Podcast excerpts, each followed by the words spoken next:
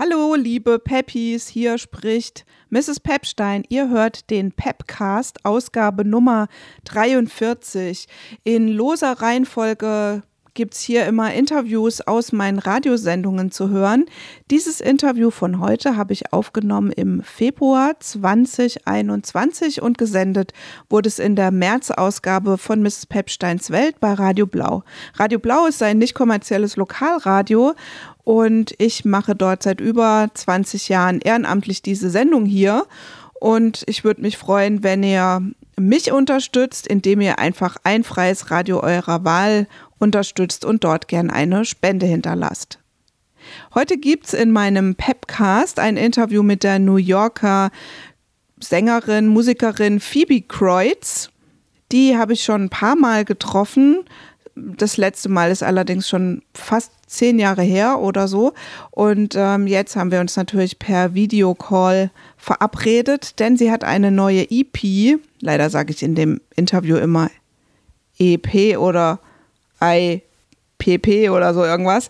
Ähm, wir haben uns darüber unterhalten, über ihre aktuelle EP Leaky Canoe, die auf ähm, Lousy Moon Records einem Frankfurter Label erschienen ist, ähm, erschienen ist, erschienen ist, erschienen ist. Genau, und ähm, das Interview ist auf Englisch. Mein Englisch ist so ein 80er Jahre Schulenglisch, aufgepimpt durch ähm, Netflix oder sonst was in, auf Englisch gucken mit deutschen Untertiteln. Also bitte äh, seht es mir nach, wenn ich zum Beispiel das Wort among nicht kenne oder irgendwas anderes ganz komisch ausspreche. Ich bemühe mich, aber auch ich bin nicht unfehlbar. Und hier geht's jetzt los mit dem Interview mit Phoebe Kreutz. Viel Spaß. So, hello, dear. Nice to hear you again. It's almost 10 years ago we met last time.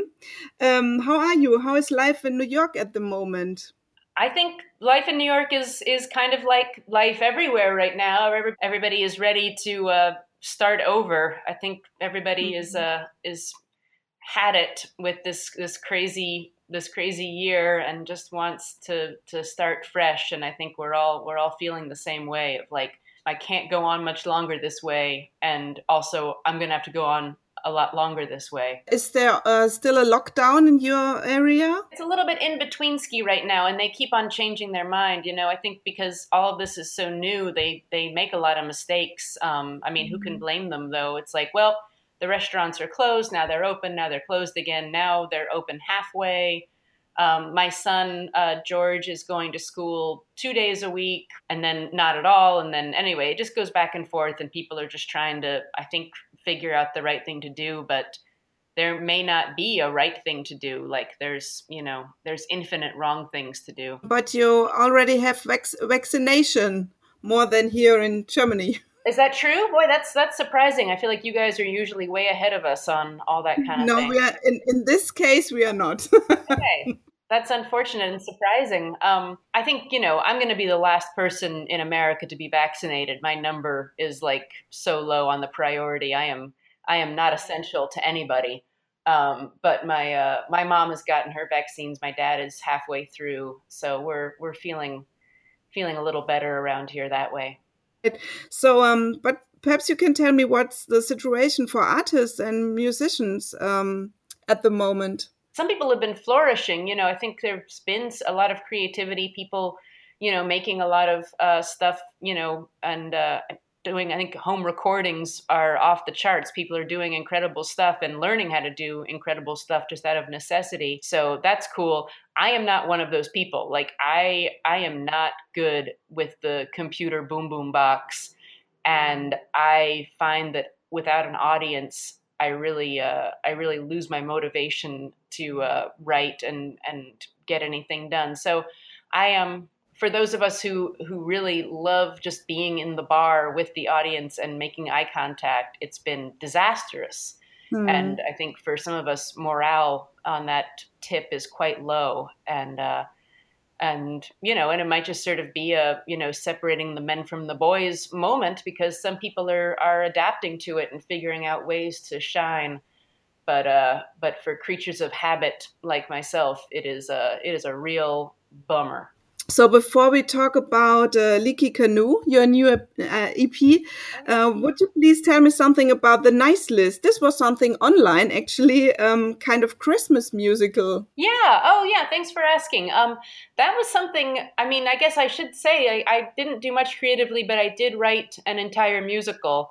Um, I uh, I also write musicals um, sometimes. You know, uh, theater pieces and that kind of thing. And uh, and I had written one that was going to be a Christmas show and was going to maybe be produced this Christmas in a theater, and then of course it was impossible. So I was sort of feeling sad and thinking, well, could I write something that would be for online audiences? And so I I wrote a little uh, short musical about Santa's elves, you know, working uh, remotely at the North Pole and uh, some friends of mine who work in Broadway and that stuff came on board as producers and directors and actors, and and we got some funding from a very nice producer, and we're just able to make it happen. And it was uh, it was really fun, and it was it was great to you know it was probably the fastest turnaround I've had on anything that I've written for for theater audiences. In that we, you know, I think I wrote it in like August and September, and by November it was ready to be uh, released. So that was really cool, and we got some nice press for it, and uh, hopefully there'll be a future with it. I think we're still trying to figure out what form it could take moving forward, because obviously, I think watching a musical on Zoom is going to be everybody's least favorite thing to do uh, as soon as they don't have to anymore. So we're going to have to figure out a way to get it off of the computer screen now after having gotten it onto the computer screen. Maybe next Christmas. yeah, maybe, maybe. Yeah, there's there's there's talk. So we'll we'll hopefully have something have something to to talk about soon with that. But it was a joy and it was it was bittersweet because of course the collaboration had to happen remotely and so many of my favorite musicians were playing, you know, my songs and I couldn't be in the room with them uh, listening to them play and figure and you know going out for beers afterwards, which is you know all I really want in life. Uh, so it was that part was hard, but it was also incredibly gratifying to have so many talented people uh, singing my words. Yes, and I think so. We could all see anything from it, or anything from it. Um, I couldn't come to see it in New York, so I saw some stuff of it uh, on Instagram, and um, it was fun. yeah, it was. Um, yeah, it was just. It was only up on on YouTube. It wasn't. It wasn't mm -hmm. ever performed live. It was just strictly a YouTube thing and it's not available on YouTube right now. The producers took it down because I think it feels a little tacky, maybe to have mm. a mm-hmm. Christmas thing up, and you know, it's like having your Christmas tree up too late. Um, so they took it down off the internet, but you can still see sort of clips and songs and stuff online. So then uh, let's talk about Leaky Canoe. So um, tell me something about how long it took you to take this, and uh, what about the picture on the front? I think your dad my dad greg kreutz does all of my artwork. He's a he's a painter. I mean that's what he does for a living. So it's great to be able to have an in-house artist uh, doing all my all my art is a is a real luxury. Um, yeah the uh, the songs are all songs that i've written sort of over the last uh, few years. There's just five songs. Um, i sort of picked my favorites and and five that seemed like they they connect to me. I don't know if everybody sees the theme, but to me, I think there's a theme. And um, I recorded them just before the pandemic hit um, in Italy with the with the burning hell last January. So I sort of got to squeeze one little piece of fun in before the world shut down lucky you that you have been in Italy last year. So the other thing is um, this EP comes out on a Frankfurt um, Frankfurt based label. So uh, what's your relationship to Europe? You, to Europe. So what's your relationship? What do you like on Europe? Oh man, what what don't I like? I uh, I love touring in Europe. I mean, for for reasons I could go on and on. Um, I think it's a wonderful place to tour as an independent musician. You know, everybody is is so welcoming, and and the way that I toured over there, I found, uh, after, especially after having toured in a maybe more professional, fancy way, I really grew to appreciate the the magic of doing the you know couch surfing tour because I think mm-hmm. it uh you know for years I would come a couple times a year and just travel around and and it became just like visiting friends, you know, and you go mm. and you mm. play in some weird little club in Castrop-Rauxel, and then you uh, you stay on the couch upstairs, and every and you hang out and you eat breakfast with the promoters in the morning, and it, it's just it's just a wonderful thing, and I really I feel I feel so grateful to everybody who uh, who put me up and came to see me over the years. I really I miss that part of my life very much. Now let's talk about the songs. Unfortunately, these are five songs, and we can talk about everyone on this IP. So, um, first one um, I want to talk about is if God is a woman. Uh, you talk about the fact that if God would really be a woman, she must be insane, right? yeah. Um, well, I just yeah. I mean, I guess I, I there is so much sort of um, you know kind of semi-feminist talk about woman goddess and you know don't and anyway i just sort of thought it was always such a funny thing to say because clearly the uh, the game is stacked uh, for men on on so many different levels. And so if if the world was created by a woman what kind of woman is it you dropped this name Louis C.K. in this song, so can you explain the German lis listeners about the issue, that issue? Oh yeah, well sure. Um, I know I forget that not everybody in the world knows Louis C.K. and it actually that was it was a few years ago, so I may have to come up with a more uh, up to date reference if I ever get to go out and play it live. But um, but you know, it, he's he was one of the uh, one of the many men who got uh, called mm -hmm. out in the past few years for for having some naughty behavior. Um, I think he he specifically got in trouble for um, masturbating in front of some young female comedians mm-hmm. who he was sort of offering to maybe help or mentor and then once they got to his hotel room he took his penis out and mm-hmm. and rubbed one out in front of them so it, it was disappointing because i was a big fan of his and i still am sort of a fan of his you know i don't really i don't believe that him doing that means that he has nothing interesting to say and that we should just you know forget that he exists because i think he is an interesting guy and has a lot of wisdom.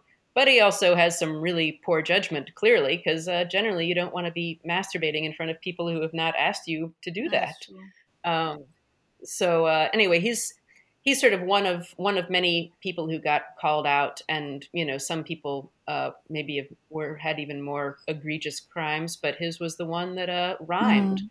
with the word I wanted to rhyme it with. So bad luck for him. yes, it was. Uh, I, I, thought about it that uh, the rhyme was one of the causes that his name uh, appears in this song. Yeah, not too much rhymes with Harvey Weinstein. Yes, yes. Um, sure. I think this is also a song about being a good woman, so or something about solidarity, or let's say no solidarity under women. That is something I'm aware of, and something that I know I've been guilty of myself. Of you know being a woman and still thinking that men are somehow more important. You know, if there's a man in the room, you naturally defer to the man, or if you know another woman wants to come and join you know a small group and it's like wait there's only room for one woman in this group you know i think that's that's a lot of thinking that has been you know passed down and, and even among you know a lot of pop culture things that i love you notice you know there's kind of only one female muppet there's only you know dorothy in the wizard of oz is like the only girl around and so things that i grew up with loving and that i still love don't really have a lot of room for women. So I think it makes us uh, maybe more competitive with one another than we should be, um, thinking that there's not going to be room for everybody. And so I better tear down this other woman and say that she's not pretty enough or not, you know, funny enough or smart enough to hang out. But would you love to be the good, the goodest, the queen, uh, the the god, or whatever?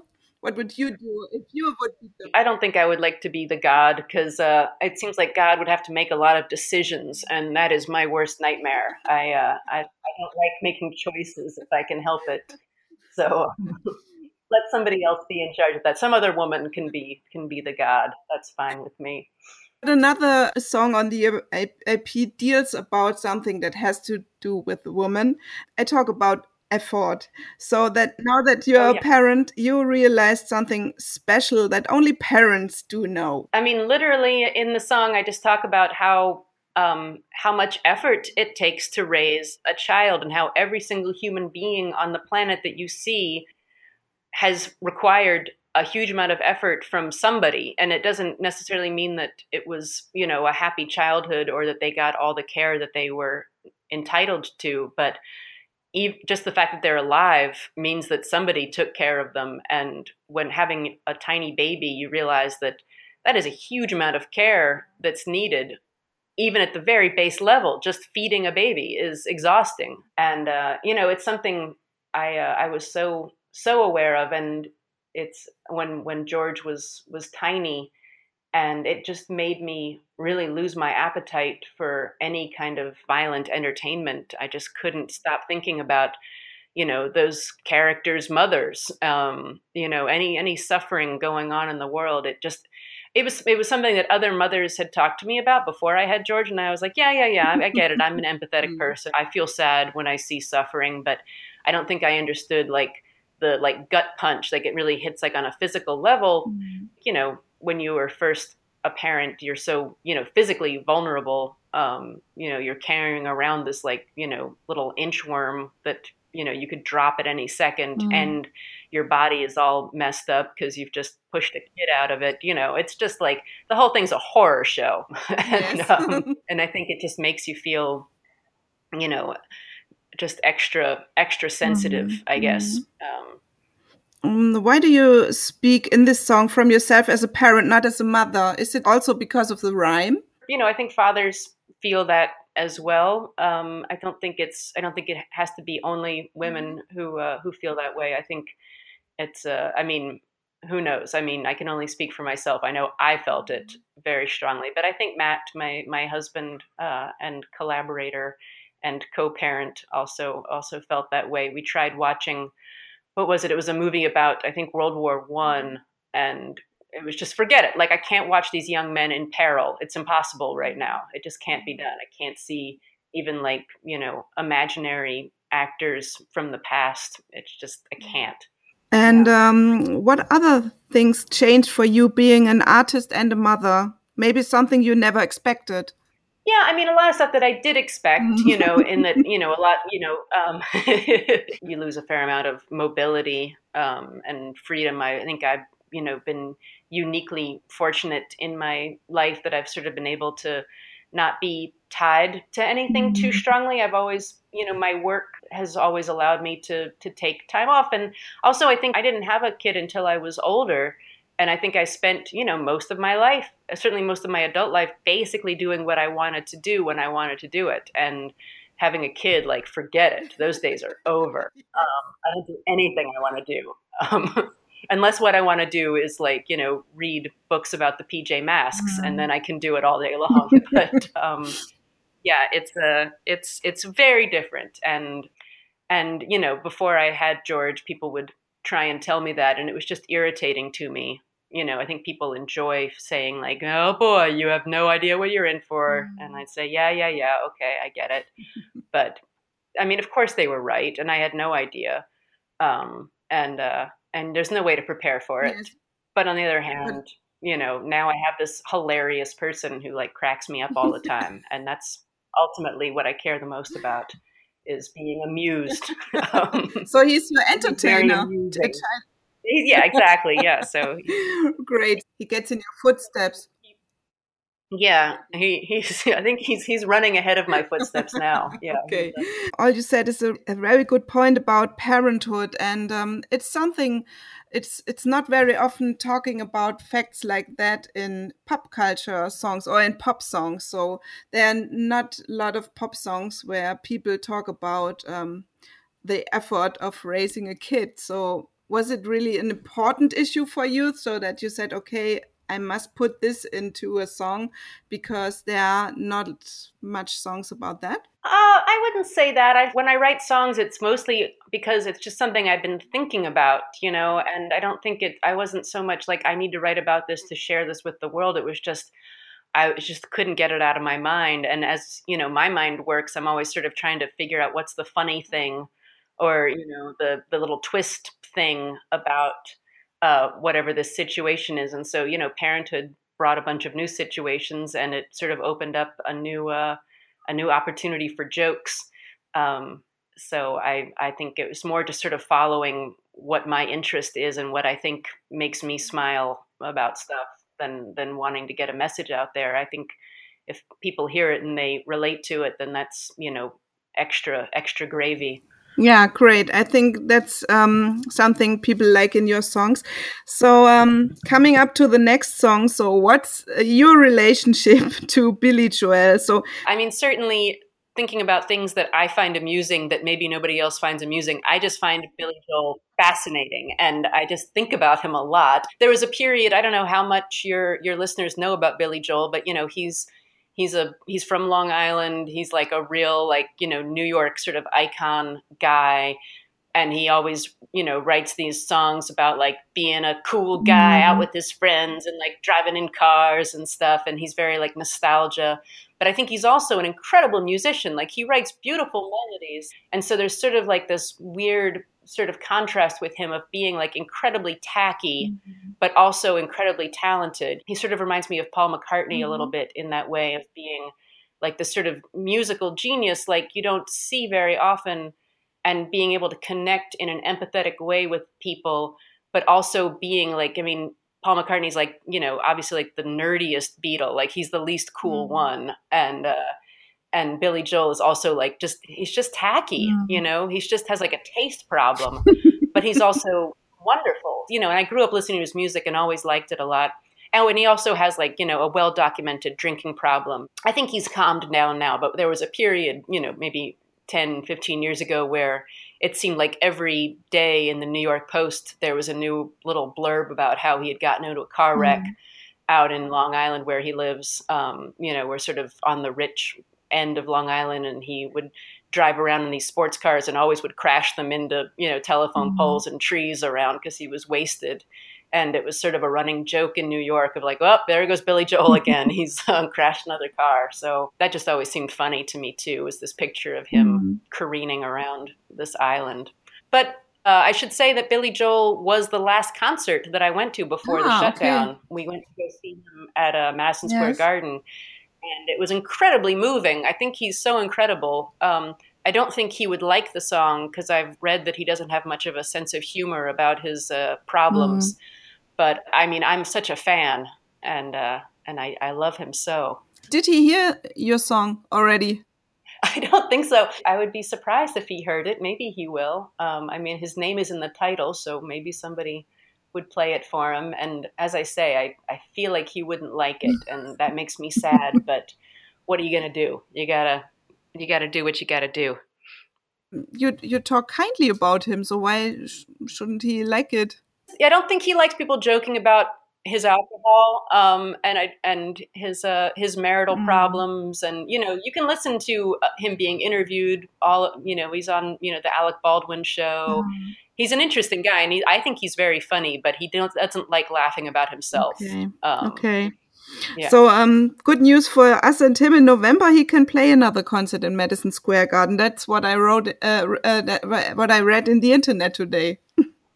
Oh, really? Yes, they try to arrange it in November. okay, well, that's good news. I, well, anybody who has the uh, opportunity, it's good to go. And and the hot tip that I got from my friend Tom Bain was, who's seen him like eight times, I think, is you can uh, buy the tickets behind the stage. Mm -hmm at Madison Square Garden, and then you get to be a lot closer. And because he plays a piano sideways, you don't really miss oh, anything. Oh, so, for any listeners in Germany who are coming to New York to see Billy Joel, um, I'm coming everywhere. Is it if it possible?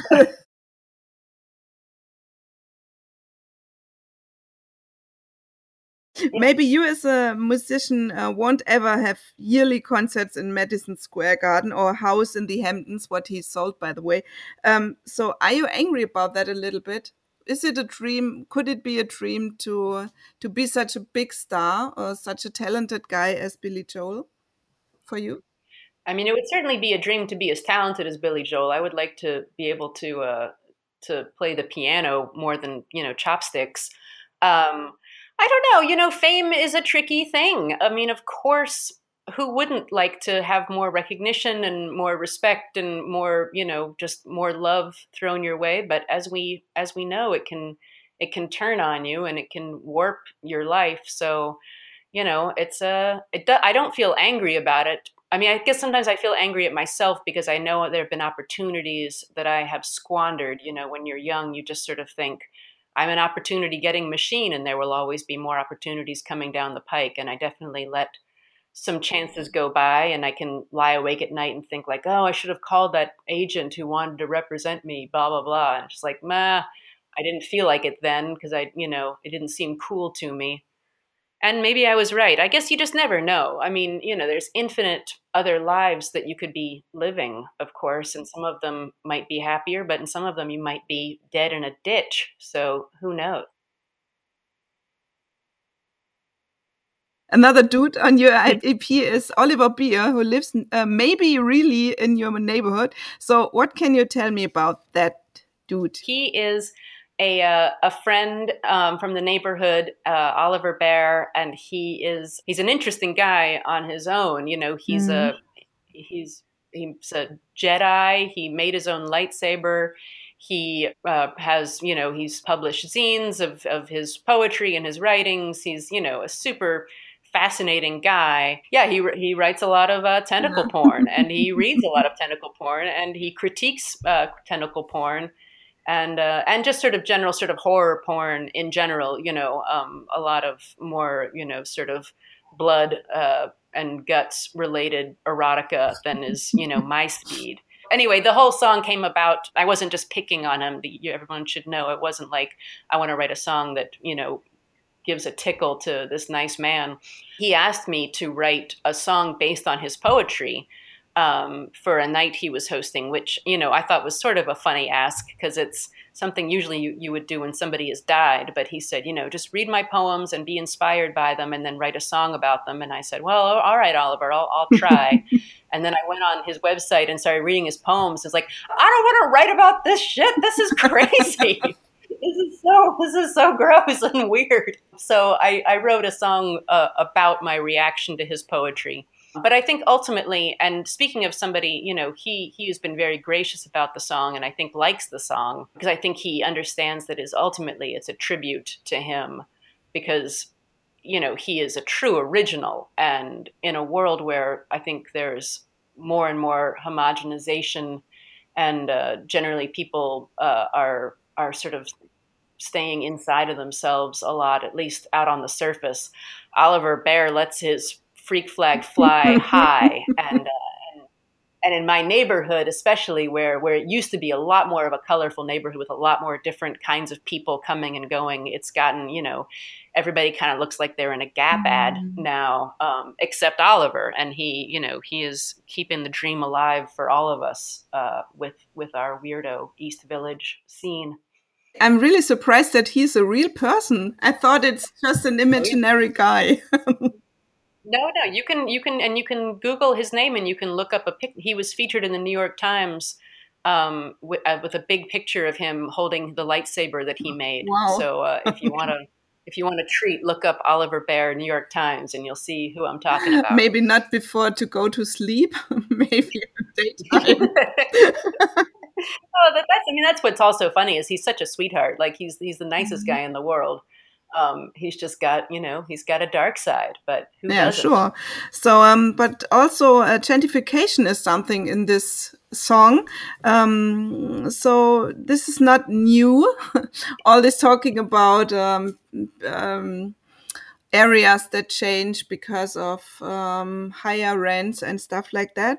So, um, what's the what's the situation at the moment in your area towards that? I mean, it's a little bit. The the train is out of the station mm -hmm. on that. You know, I think I thought about it constantly. You know, probably.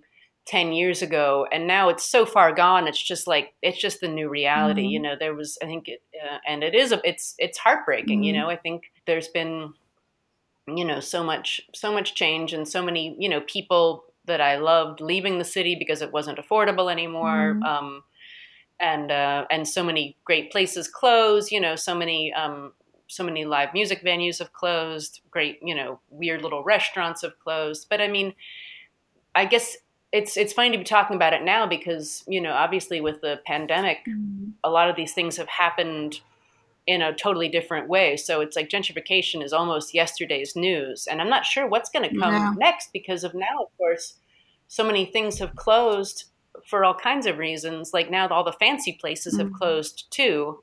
So I don't know what that's going to mean. I think we're all sort of waiting to see, like, it's possible that there could be, you know, a renaissance mm-hmm. here. I know some rents have dropped around town. Maybe people will come back. Maybe some new people who thought it wasn't possible before will feel enabled to to try and make something happen here again.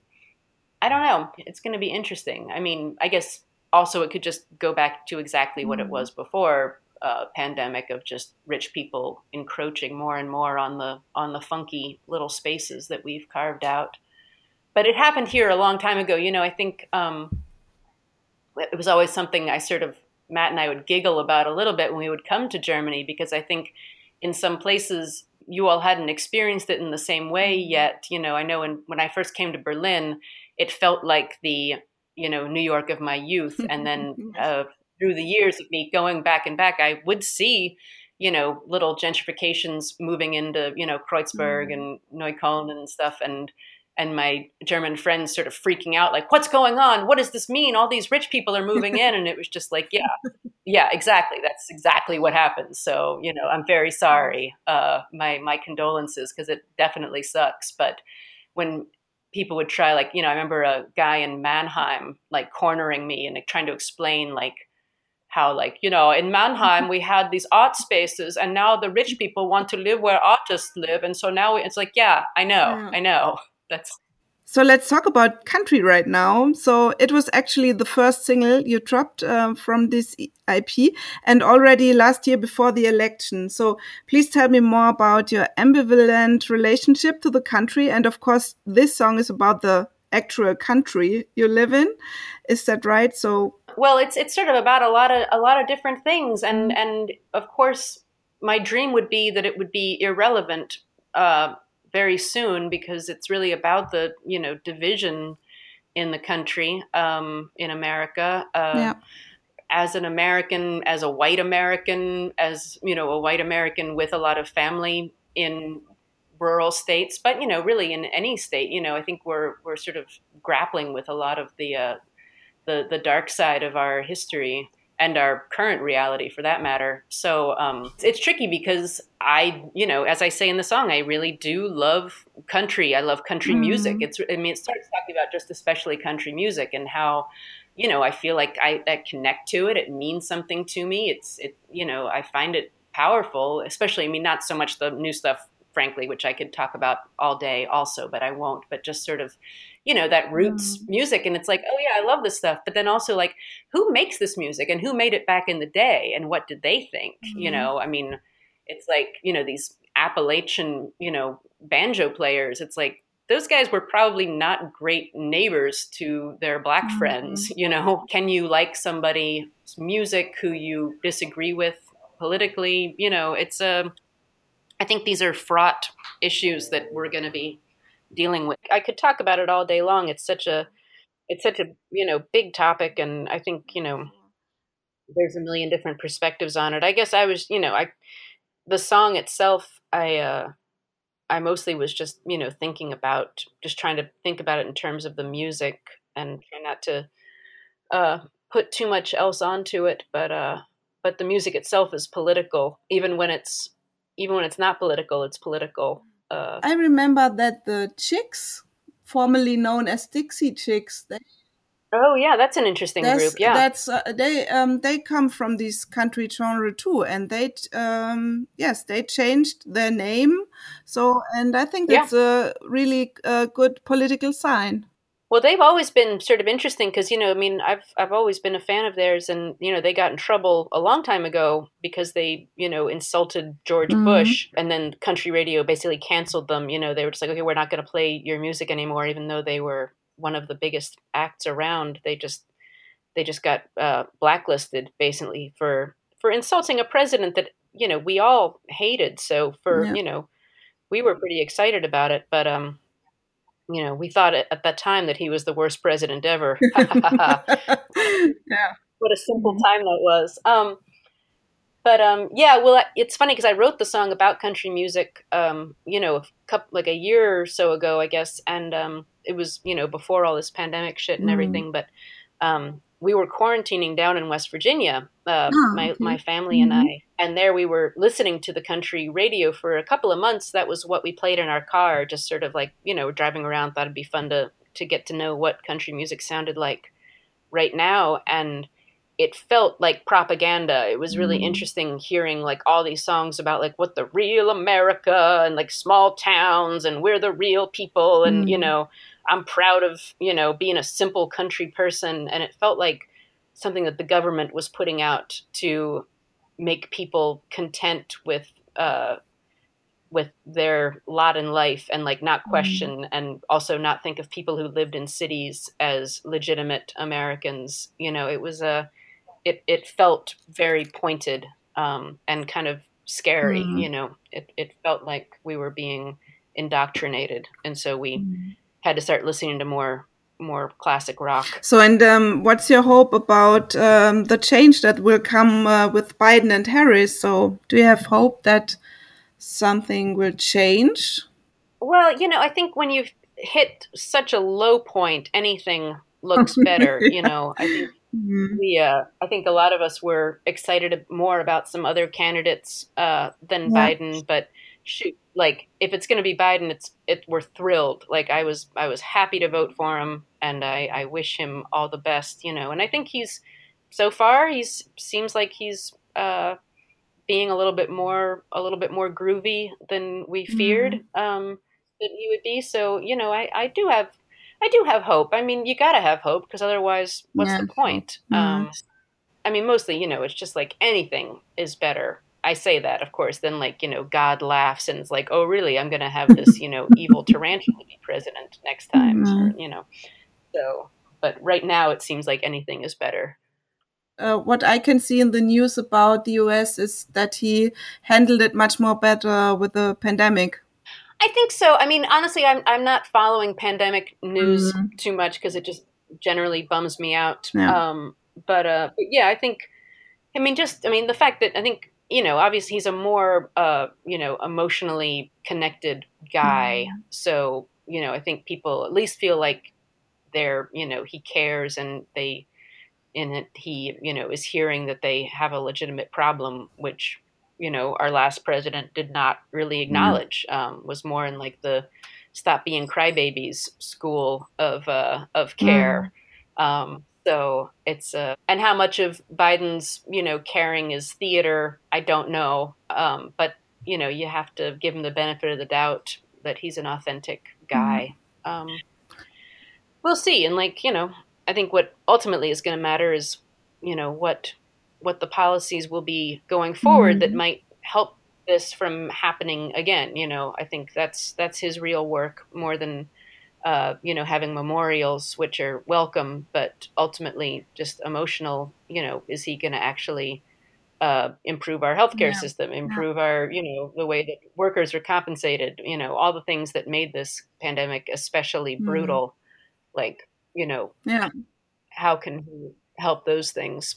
Um, and again, I'm glad I'm not in charge because I don't have good answers. But boy, I hope somebody yeah. does. So, um, going back in the days in uh, 2019, there was a compilation called "Our Favorite Beatle." Beatle uh, friends and fans celebrate uh, the music of Phoebe Kreutz, uh, your music. so, uh, was it a surprise for you, or have you been included in this? no, it was a total surprise, and it was so incredible, and it was you know it was supposed to be unveiled to me in this bar and like the music was playing in this bar but i couldn't really hear it and everyone was like looking at me like you know expectantly like i was gonna notice what was going on and i didn't for like 20 minutes because i'm just like blah blah blah blah. Um, said you know i'm so lucky to have so many talented friends and you know brilliant people that i know well and i was so touched that they would take the time and then some people i didn't even know were on there and that you know, had a whole different feeling of like, oh my gosh, this person, it was just overwhelming. Um, as you can imagine. And why did they do this? Just for the surprise, or to honor you, or I, you know, God, I, I, I don't know. I never really thought to ask. I was just like, oh, okay.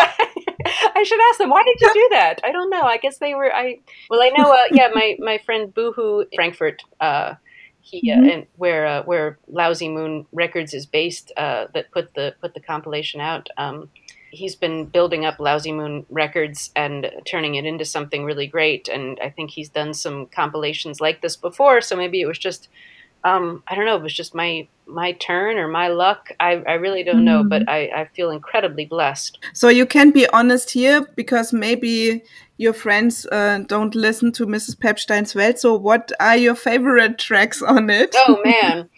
Oh man. Well, I um I mean I yeah, like I mean my my Berlin friends did a uh, did a I think the ones that were funniest to me or like most exciting were ones that actually like they re- really reinterpreted it like literally like um Mm-hmm. Um, my Berlin friends rewrote the lyrics uh, to uh, "Bull Run, Beer Run" to be about to be in German and about Germany. And um, this and this Canadian guy, Shotgun Jimmy, who's one of my favorite musicians. Period. Um, and mm-hmm. I was so honored that he was on the on the compilation. And he like rewrote my entire Carnival Man song um, and made it mm-hmm. all from the guy's perspective, which I mean, as I'm saying it out loud, it's like, wow, how dare he? But it was amazing. And it was so like, oh, that's just, I don't know. I think it's really cool when somebody like really um, thought about it enough to, to mess it up.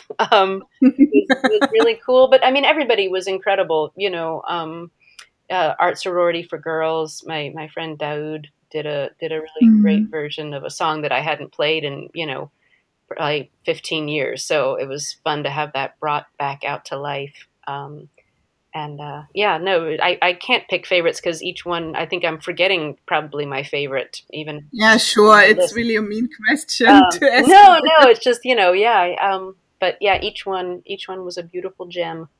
I, I will come to my last question because we only uh, we already talk uh, nearly an hour. Oh, yeah, well, time flies um, when I'm talking about myself. Yeah.